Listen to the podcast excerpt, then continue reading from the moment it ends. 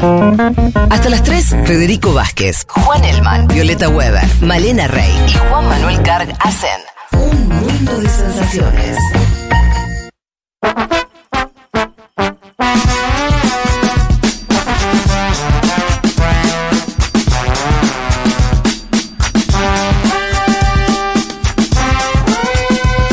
Tengo ansiedad eh, electoral. ¿eh? Hay- hay- los jóvenes tienen ecoansiedad. Yo tengo ansiedad electoral. Yo tengo las dos. Vos tenés las dos. Eh, pero vamos a ocuparnos de otras partes del mundo que también pasan cosas y de esta manera a vos, te digo que estás del otro lado, te ayudamos también con tu ansiedad electoral. Deja el teléfono, deja Twitter un rato, no hay ninguna noticia, no hay novedades, no, no. eh, va, faltan horas, hor- muchas horas para que sepamos algo de lo que está eh, votando la gente. Bien, ¿por dónde arrancamos este panorama? Vamos rápido hacia Italia sacudió la noticia a nivel global de la decisión de eh, Giorgia Meloni de mm, crear un impuesto, de grabar las ganancias extraordinarias a los bancos eh, de su país.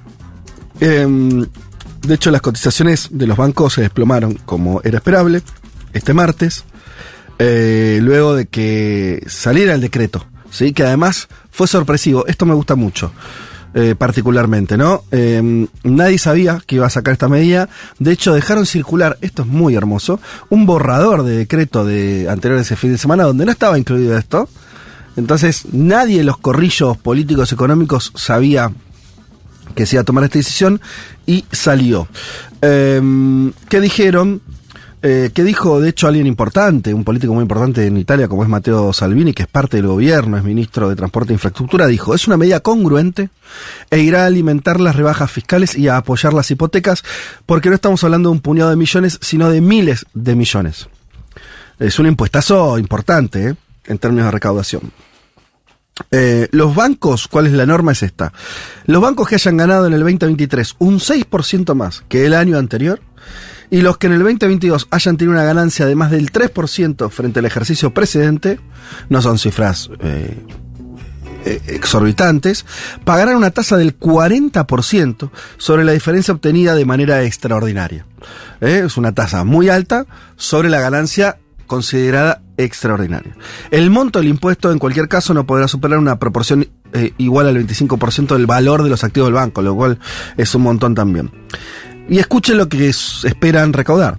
Se trata de una norma de igualdad social, dijo Salvini, eh, y habló de que se podrían recaudar más de eh, 2.200 millones de dólares. Una parva de guita que va a salir para alimentar los presupuestos generales. El ministro dijo que toda la recaudación se destinará a dos partidas. Ayudas a las hipotecas de primera vivienda y rebajas fiscales. O sea, pareciera estar en el destino de los fondos dos líneas distintas. Por un lado, una más social, ¿no? Eh, habrá que ver cómo sigue cambiando este gobierno de Meloni, pero uno parece ver que es un gobierno con características de, de gobierno de ultraderecha en muchos sentidos, con la característica que hay que ver si después hay experiencias parecidas o no, de eh, ciertas medidas de índole social, ¿sí? Eh, en ese sentido, su programa económico, que todavía está en veremos, tiene esta, esta característica también. En parte entonces va dirigido a, a ayudas a las hipotecas de primera vivienda, eh, o sea, la gente que está comprando o hipotecando su primera vivienda, y por el otro lado, una más ortodoxa fiscalista de eh, rebajas fiscales, o sea, con este ingreso permitir bajar otros impuestos. Bueno, veremos cómo, este, cómo camina. Em, ¿Te puedo agregar algo de Meloni? sí, Que vos decías, ¿no? De la intervención en la economía. Me da la sensación de que es una extrema derecha. Voy a poner el término popular, no sé si esto. eh, no, es una derecha popular. La de Meloni. sí. Se acaba de meter también en una telefónica, ¿sí? El Estado italiano. Acaba de eh, tener la participación del 20% en la telefónica TIM. Es decir, no me parece algo aislado. Si bien lo de los bancos habrá que ver el total, porque vos viste que con la caída que hubo eh, de las bolsas que se desplomaron, Ajá. El martes por la tarde dijeron, bueno, al final eh, el impuesto especial va a tener un, un- un efecto limitado que no puede suponer el 0,1% de los activos totales de los prestamistas. Habrá que ver el número fino, ¿sí? Mm. Ellos hicieron primero un anuncio Sí. espectacular y después tiraron una, bueno, vamos a ver la letra chica, que me parece que tiene que ver con lo que sucedió en la bolsa. Ahora, el otro dato de involucrarse en una empresa telefónica, teniendo el 20% de las acciones a partir de ahora por decisión del Estado, me da la sensación de que es algo inédito en la extrema derecha mundial, o llamativo. Digo, Sí. Bolsonaro tenía una línea económica distinta a esta, ¿no? Guiada por Paulo Guedes, el ministro Sí, de más Economía. de neoliberal puro, Neoliberal clásico. pura. Ortodoxo. Un hombre de Chicago era Sí. eh, bueno, el ministro de Economía. Pero viste que las derechas, las ultraderechas europeas, por eso digo, todavía no hay muchas experiencias de gobiernos de ultraderechas. El, el italiano es uno de los primeros, o el primero. Algunos lo incluyen a Boris Johnson, pero era parte del Partido Conservador. No sé, no, no lo pondría exactamente ahí. Pero algunos, es- bueno, algunos no, en general hay bastante consenso que, por ejemplo, la plataforma de Marine Le Pen en Francia también tiene ciertos condimentos similares. O sea, es una derecha que mantiene una cuestión identitaria, xenofobia, una serie de cuestiones vinculadas al, a, este, a un nacionalismo excluyente, Exacto. eh, culturalmente, políticamente, identitariamente, y en términos políticos, tampoco es que es eh, melenchón en términos económicos, eh, pero eh, sí que es distinto a, lo, a la línea más ortodoxa ultraliberal, ¿no? Ahí hay Sí. una cosa eh, distinta, pero todavía hay pocos ejemplos de, de ejecutivos de ultraderecha. Sí, a, a la este vez, es el primero. con- estoy pensando en Trump, por Sí, ejemplo. yo pensaba lo mismo. Eh, los cheques durante la pandemia de Trump, Mm. una medida que podría haber hecho cualquier otro gobierno Sí. ¿no? nacional. Bueno, pasa que la, pandemia fue muy especial, ¿no? El propio Bolsonaro con el auxilio Brasil, Sí. si vos lo Sí. querés mirar así, ¿no? El auxilio Brasil, Bolsonaro es una línea de política social similar a la de Lula, que la hizo en los últimos meses, ¿no? Ya sabía que se estaba yendo y Sí. dijo, a ver si con esto la empato. Pero bueno, por ahí es un nuevo momento donde no está tan mal visto intervenir en la economía, ¿no? Que el Estado intervenga. Sí, que también e- es como un nacionalismo de derecha que está me- como que es más conservador en lo económico y más de eh, proteccionista en algún sentido. Eh, de decir, bueno, de- como me acuerdo mucho del Make America Great Again de Trump, en el sentido de, bueno, eh, no sigue una línea liberal en lo económico, aún aunque lo- las bases capaz eh, políticas sociales de estos partidos sí son sí responden más a, a- una ideología más liberal. Veremos cómo continúa, pero hay algunas líneas ahí como interesantes, por lo menos para, para seguir de cerca esto. Ahora, eh, segunda noticia vinculada a Italia, muy relevante también, y que también te muestra cómo camina el gobierno. Eh, entre el y el viernes, ahora de esta semana que acaba de terminar, afluyeron a la isla de Lampedusa, ustedes saben, es eh, el lugar eh, más cercano de Italia respecto a las costas de África y por lo tanto donde suelen llegar los migrantes. Llegaron más de 3.000 personas, entre el jueves y el viernes. 3.000 personas. Es una cifra completamente fuera de escala. Desde hace semanas, eh, también ayudados por una meteorología favorable, o sea, un clima propicio en el Mediterráneo, en la costa italiana para que lleguen los barcos. Eh, están a un ritmo los desembarcos en la isla de cerca de mil personas por día. Es una cifra muy alta que está haciendo que no haya, eh, el Estado italiano no esté dando respuesta tampoco eh, a esto.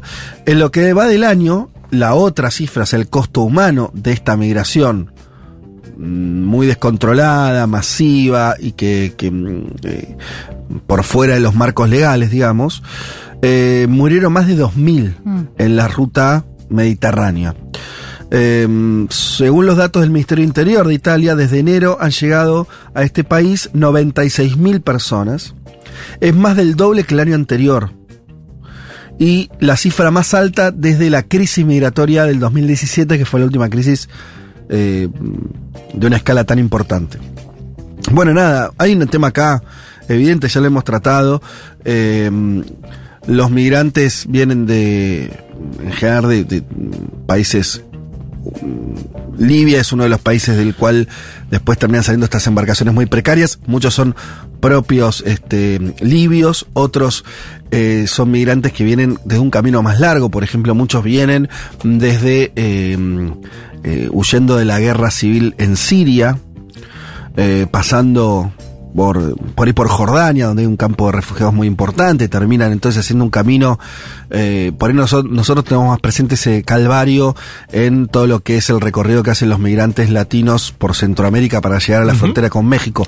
Hay algo muy parecido en, en, en, la ruta del Mediterráneo, donde poblaciones migrantes que están, eh, que tuvieron que salir de sus países de origen por distintas razones, eh, terminan confluyendo entonces eh, en este eh, en estas costas del norte de África y llegando entonces a, Italia. Pero si vos te fijas de dónde es el, origen de los países, está Libia, país que eh, fue todavía es un país que no tiene ni siquiera un estado unificado después de, del asesinato de, de Gaddafi en el 2011 eh, y de una guerra civil que estalló también con apoyo este, de, potencias extranjeras que cebaron esa situación ustedes recuerden eh, estábamos en el marco de, la este, de las revoluciones árabes eh, y en ese marco donde había protestas y conflictos internos eh, reales, se metieron también los intereses, sobre todo de potencias europeas y Estados Unidos. En el caso de Libia terminó con eh, la desaparición prácticamente del Estado. Y en el caso de Siria, que es donde vienen muchos de los migrantes que terminan yendo a Europa o intentan llegar, Siria tuvo una guerra civil durante 10 años. Recién ahora está algo parecido a la posguerra, recién ahora este año, el año pasado, está la situación bastante más normalizada, pero tuvieron 10 años de guerra. Eh, para que nos demos una idea, la frontera entre Jordania y Siria está el campamento de refugiados más grande del mundo, que es una ciudad que tuvo que, que tuvieron que hacer organismos internacionales para contener a decenas de miles de personas que escapaban de Siria. Mm. Recordemos siempre que en Siria de vuelta también hubo una, un conato de enfrentamiento civil, pero después Estados Unidos le vendió armas a un bando durante, ¿no? sí, querían la ¿eh? del presidente, básicamente. Claro, por eso. Entonces, decís, bueno, hiciste mierda de esos países y después ahora Europa está pagando los costos claro. de, su, de la propia política eh, que hicieron ellos durante muchos años. Bueno. Igual hay algo ahí, Fede, de la. Ahí te dejo, Viole, pero no, hay algo de la falta de solidaridad también de otros países, porque uno puede comprender que el gobierno de Meloni deje morir a los migrantes, duele decirlo, pero es así, es un sí. gobierno de extrema derecha que le importa un bledo. Eh, ahora, hay gobiernos progresistas en otros países de Europa. En su momento, mira, yo siempre lo distingo a Pedro Sánchez. En su momento, Pedro Sánchez llevó a un barco que se llama, era el Aquarius, mm. lo llevó. Italia le dijo, no, acá no pasa, estaba Salvini, ministro del Interior en ese momento, Italia le dijo, no, acá no pasa, y Sánchez lo llevó a España. ¿No pueden hacer nada los otros países europeos? ¿La solución es dejar morir a 41 tipos toda la semana? y que solamente el Papa Francisco hable, me da la sensación de que hay ahí también un problema, ¿no? Obviamente después uno entiende la condición de cada uno, que Vox te hace campaña electoral con eso, que dice Sánchez trae a los migrantes, pero nadie va a tomar ninguna decisión. O sea, estamos ante un momento, ¿no? De que, bueno, mueren, digamos.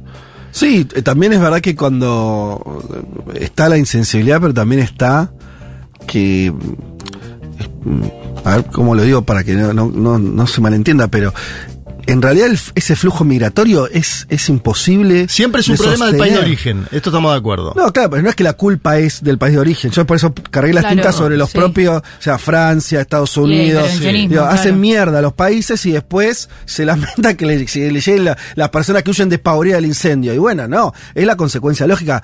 Eh, por ejemplo, Italia de hecho tiene, empezó, para que tenga una cosa, por ejemplo, Siria, que no es Libia, o sea, Siria tiene su gobierno, mantuvo su gobierno, yo qué sé, están recuperando en la, varias localidades todavía la luz eléctrica. Mm. ¿Entienden el nivel de destrucción que hay? Mm, no, no, no es que hubo un, este, este, una bajada de guita para que esos países tengan infraestructura y la gente no se vaya, que sería la solución más fácil. La más fácil no es generar una especie de eh, eh, hacer eh, eh hoteles, eh, hoteles, este, hospitales de recibimiento de miles y miles. Se va a tener que solucionar el lugar para que la gente no, no tenga que huir de, de, sus países. Me parece que es más o menos obvio eso, ¿no? Como debería ser la salida. Mm. mientras tanto, tratarlos con la mayor humanidad posible los que llegan, pero el problema lo tenés ahí. Y vos sí. ves que eso no tiene ningún tipo de. de Igual de yo creo que pero el tema migratorio, vos por ejemplo, si en España sos migrante venezolano, te lo pongo así, y tenés hoy 500 mil euros y los pones en la compra de una casa, te dan algo que se llama Visa Golden. Ajá. bueno, entonces si sos millonario, Y bueno, sí, claro. Obvio, como siempre. Eso, claro. sí. Bueno, pero ent- entonces tenemos que ver, digamos, discutir la política migratoria de este, no diría- iba a decir el planeta, eh, pero fíjense el caso que les menciono, ¿no? Si vos tenés 500 mil, obviamente de Venezuela salió gente con mucha plata y gente muy pobre, ¿no? en, en Sudamérica en general han quedado gente Sí. clase media, media baja, ¿no? En Argentina es, es más clase media porque ponen negocios y tienen una capacidad. Para comprar en Malasaña un piso de 500 mil euros, tenés que tener mucha plata. Mm. Y el Estado le da la Golden Visa. Es decir, si, Claro. si vos sos un migrante paraguayo, boliviano, peruano, tardás años en que el Mm. Estado te regularice. Digo, ¿cómo a veces eh, eh, hay un trato que tiene que ver con eso, con la billetera, no? Bueno, eh, Espérate, hasta- y, una, sí. y una última, eh, en relación a lo de Libia, eh, que también eh, mu- eh, en varios análisis que leía para preparar la columna sobre Níger, ubican el principio de esta crisis eh, regional en, el- en la región del Sahel, en, en África Occidental, eh, en ese momento, en 2011, Claro. eh, cuando empieza la- este, digamos, esta situación en Libia, y a raíz de eso también eh, la el, el Níger como enclave geopolítico también eh, dispara esa alarma de que se, se di- digamos, empiece ahí un nuevo flujo migratorio a las costas, a las costas Claro, europeas. total. A raíz de, eh, bueno, los conflictos armados entre el gobierno militar, los grupos yihadistas y operaciones extranjeras que, que operan en ese, en ese territorio. Sí, claro. ese- el impacto después de eso es como eh, derrama durante de- sobre un montón de territorios, incluso Níger, que tampoco está eh, es parte de la zona, obviamente, pero sí es como como que se van este, sumando eh, eh, inestabilidades, Claro. ¿no? Algo así. Como que una est- inestabilidad en un país va generando también una estabilidad ya a nivel a nivel regional. Países que además eran ya muy débiles en su estatalidad, ¿no? No eran países con una solidez eh, tremenda. Bueno, hasta ahí entonces eh, lo de Italia. mm, esta noticia me gusta particularmente. eh, estamos con poco tiempo, pero la, la quiero desarrollar. Disputa geopolítica en la Luna. ¿Estamos preparados para eso? ¿Estamos preparados para la disputa geopolítica de la Luna? Yo no, pero me voy a preparar, porque es lo que se viene. Ahora mismo, cuando digo ahora mismo es semana que viene, entre el 21 y el 24 de agosto, se espera que alunice una misión rusa en la Luna. Es la sonda Luna 25. Y es la primera, escuchen esto, en 40 años que los rusos ponen sobre territorio lunar, lo cual es más o menos lógico, ¿no? Porque en los 90, en medio de la implosión de la Unión Soviética, por ahí no estaban para... No les estaría sobrando este, para andar eh, poniendo misiones en la Luna. Pero eh, ya ahora una Rusia bastante más fortalecida en términos económicos y, eh, y de desarrollo interno lo logró. También es un, creo, un mensaje muy buscado por parte de Putin que en medio de una guerra, en medio de la exclusión de Occidente de Rusia, eh, ellos puedan presentar un programa espacial, ¿no? Que suelen ser los más caros, los que en términos tecnológicos también requieren una cantidad de, cruces de, de know-how tecnológico a nivel global. Eh, es una demostración de que no, si esto le sale bien, ¿no? Como de que Rusia no quedó del todo aislada o que la guerra no, no cumplió ese objetivo. Pero no es solo Rusia, la India va a hacer lo propio casi los mismos días. Yo le dije entre el 21 y el 24 los rusos, entre el 23 y el 24 los indios. Claro, porque ya hablamos del cohete eh, indio, Indio, que mandaron, lo hablamos el día que lo mandaron Sí. y debería llegar Estaría el llegando 24. ahora, El 24, en 10 días debería llegar el cohete. Yo me lo anoté en el calendario, ¿viste? Chequear si llegó el cohete indio. Perfecto. Eh, lo- el, eh, Yuri, perdón. Yuri Borisov, el jefe de la Agencia Espacial Rusa, dijo, confío en que tengamos un aterrizaje, ay, perdón, un aterrizaje suave y preciso y seamos los primeros en llegar. O sea, ellos le quieren ganar a los indios. Uy. Eh, bien, si puede ser un vasito de agua, agradezco. Eh, la otra novedad es que todas estas misiones tienen como punto de, de llegada el polo sur lunar, que es donde se supone que hay depósitos de agua congelada. Que es inexplorado, además esa zona nunca fue... Total. Eh, me parece interesante porque a esto se suma un tercer actor. El día 26 de agosto, como si esa semana fuera no fuera del todo agitada a nivel espacial, también estaría, ah, en este caso, despegando Slim, que es una misión japonesa. eh, aunque no va a ir al polo, a este mismo lugar, sino a otro lugar de, de la Luna, pero bueno, también. Y para opacar un poco este lanzamiento ruso o el alunizaje de los rusos, Estados Unidos acaba de informar también, si faltaba alguien en este baile, que eh, le puso fecha a un plan que venía dando vueltas, que era el famoso retorno de seres humanos a la Luna. Mm. Tripulación con humanos. Lo fijaron para fines del 2025, o sea, diciembre del año que viene, no, el otro. No falta tanto. Dos anitos. Con posiblemente. Trump de presidente, ¿no? Es una de las posibilidades. Che, pará, me quedé pensando en lo de. Me acuerdo Úrsula von der Leyen hace un año que decía que el ejército de Putin estaba liquidado, ¿no? De que la industria de ese propio país estaba destruida en términos generales, de que iban a un momento económico grave. Ahora están tirando, o sea, están llevando misiones espaciales. Digo, para dar cuenta de eso, ¿no? Se pronosticó un declive total de un país al cual también se lo aisló económicamente y ahora está en esta situación.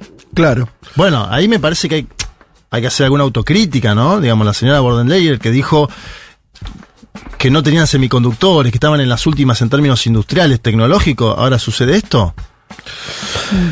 ¿Qué era? ¿Propaganda? ¿Qué, qué era? Bueno, sí, claro, qué sé yo. Es- ¿Una lectura es- equivocada? Vamos a ver también. No eh, sabemos lo que pasa en esos países. También puede ser, ¿eh? Yo muchas veces lo marco sobre, no sé, Corea del Norte, ¿viste? Que se dice, no, Mm. Ajá. se viene la- el declive total, la destrucción. No se verifica en los hechos después eso. Eh, no, ahí está, ahí está este, este programa ruso, al menos veremos. Primero tiene que alunizar. Porque estas cosas, chicos, esto salió mal muchas veces.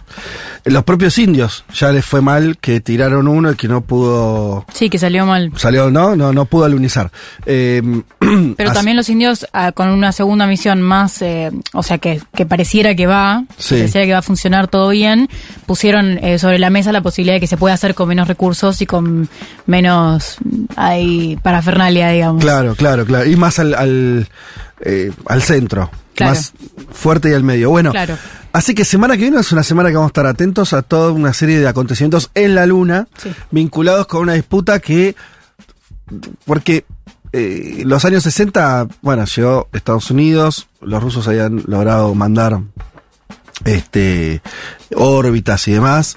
Eh, La última que mandan la Unión Soviética es en el 76. Por Bueno. eso también te marco que la importancia de este momento. Claro, claro. Es la primera en casi 50 años.